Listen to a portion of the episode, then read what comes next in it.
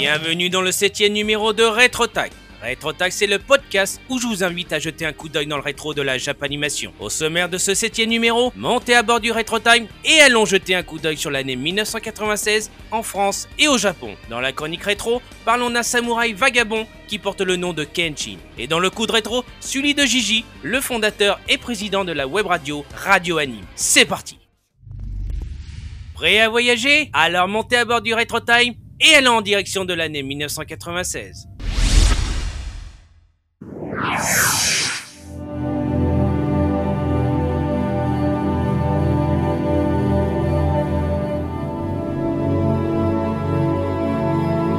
Nous voici arrivés 20 ans en arrière. Plus exactement le 23 décembre 1996 où pour la première fois en France est diffusé dans le Club Dorothée Noël un animé de Nippon Animation produit en 1992 et qui a pour titre Le rêve de Janie.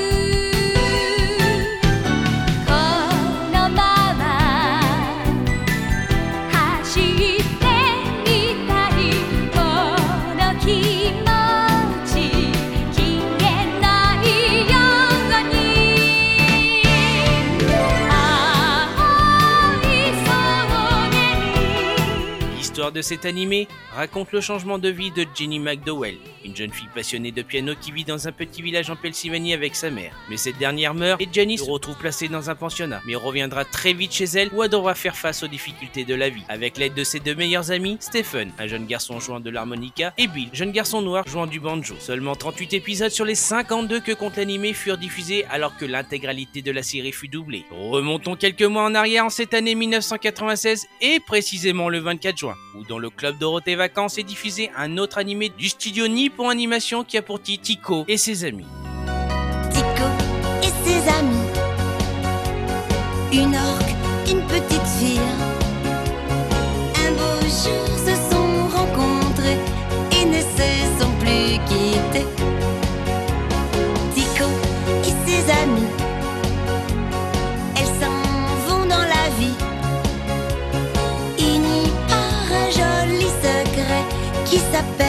L'amitié. C'est Dorothée qui se trouve en charge d'interpréter le générique français de cet animé de 39 épisodes qui narre les aventures de Nanami Simpson et d'une orque apprivoisée du nom de Tico. Elle accompagne son père, un océanographe, à la recherche d'un mammifère légendaire surnommé la baleine lumineuse. Et c'est un autre phénomène lumineux et néanmoins tragique qui va se produire le 19 juin 1996 au cinéma avec le film d'animation Le tombeau des Lucioles. Setsuko. Ce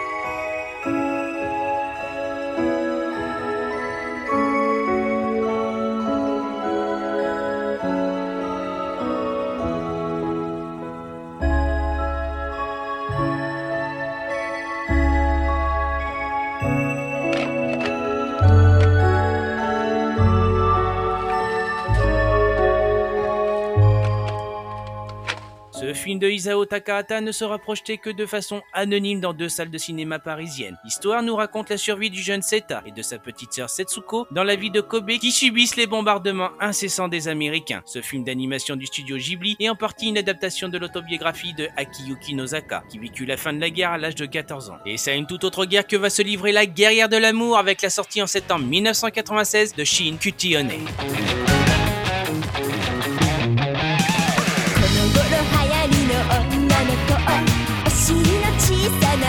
Monaco.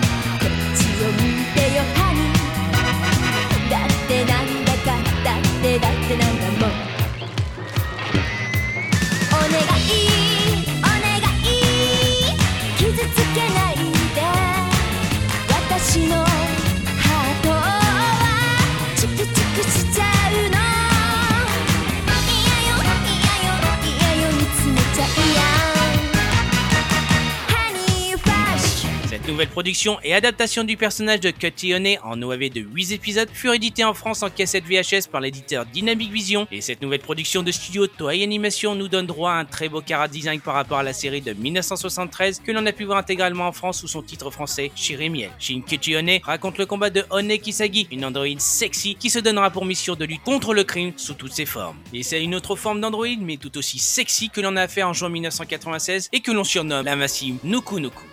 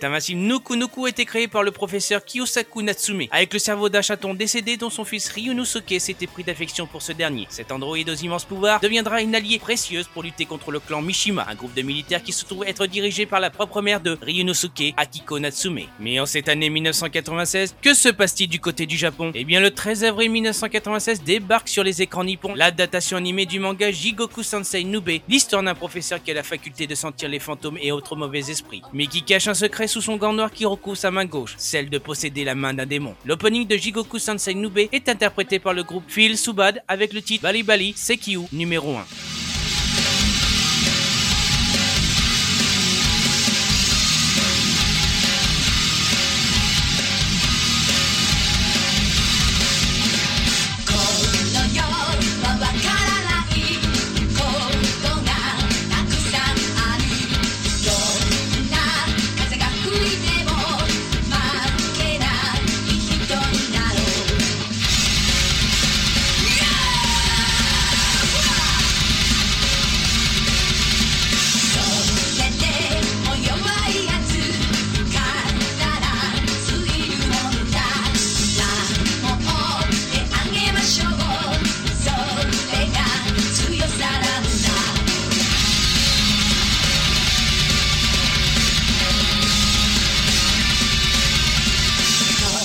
plus tôt sur la chaîne Fuji TV est diffusé le premier épisode de Dragon Ball GT. Faisant suite à Dragon Ball Z et qui pour cette création originale du studio Toy Animation, l'interprète de l'opening ne sera pas cette fois Hironobu Kageyama, mais le groupe Feel of You avec le titre Dan Dan Kokoro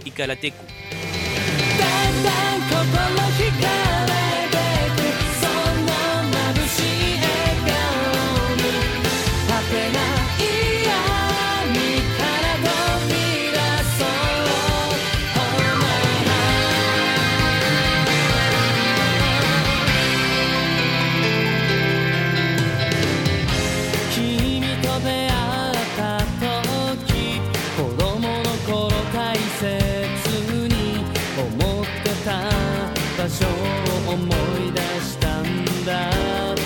僕と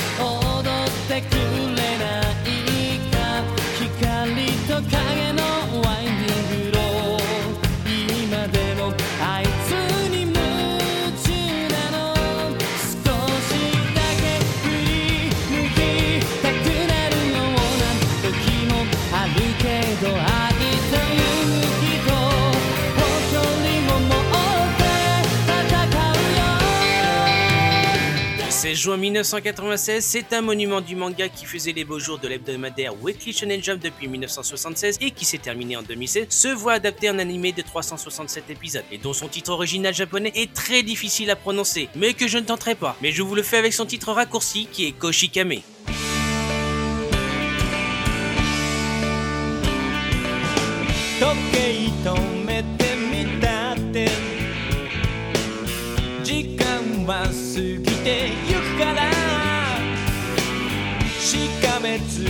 してないで。笑い飛ばして生きてこう。たとえ今日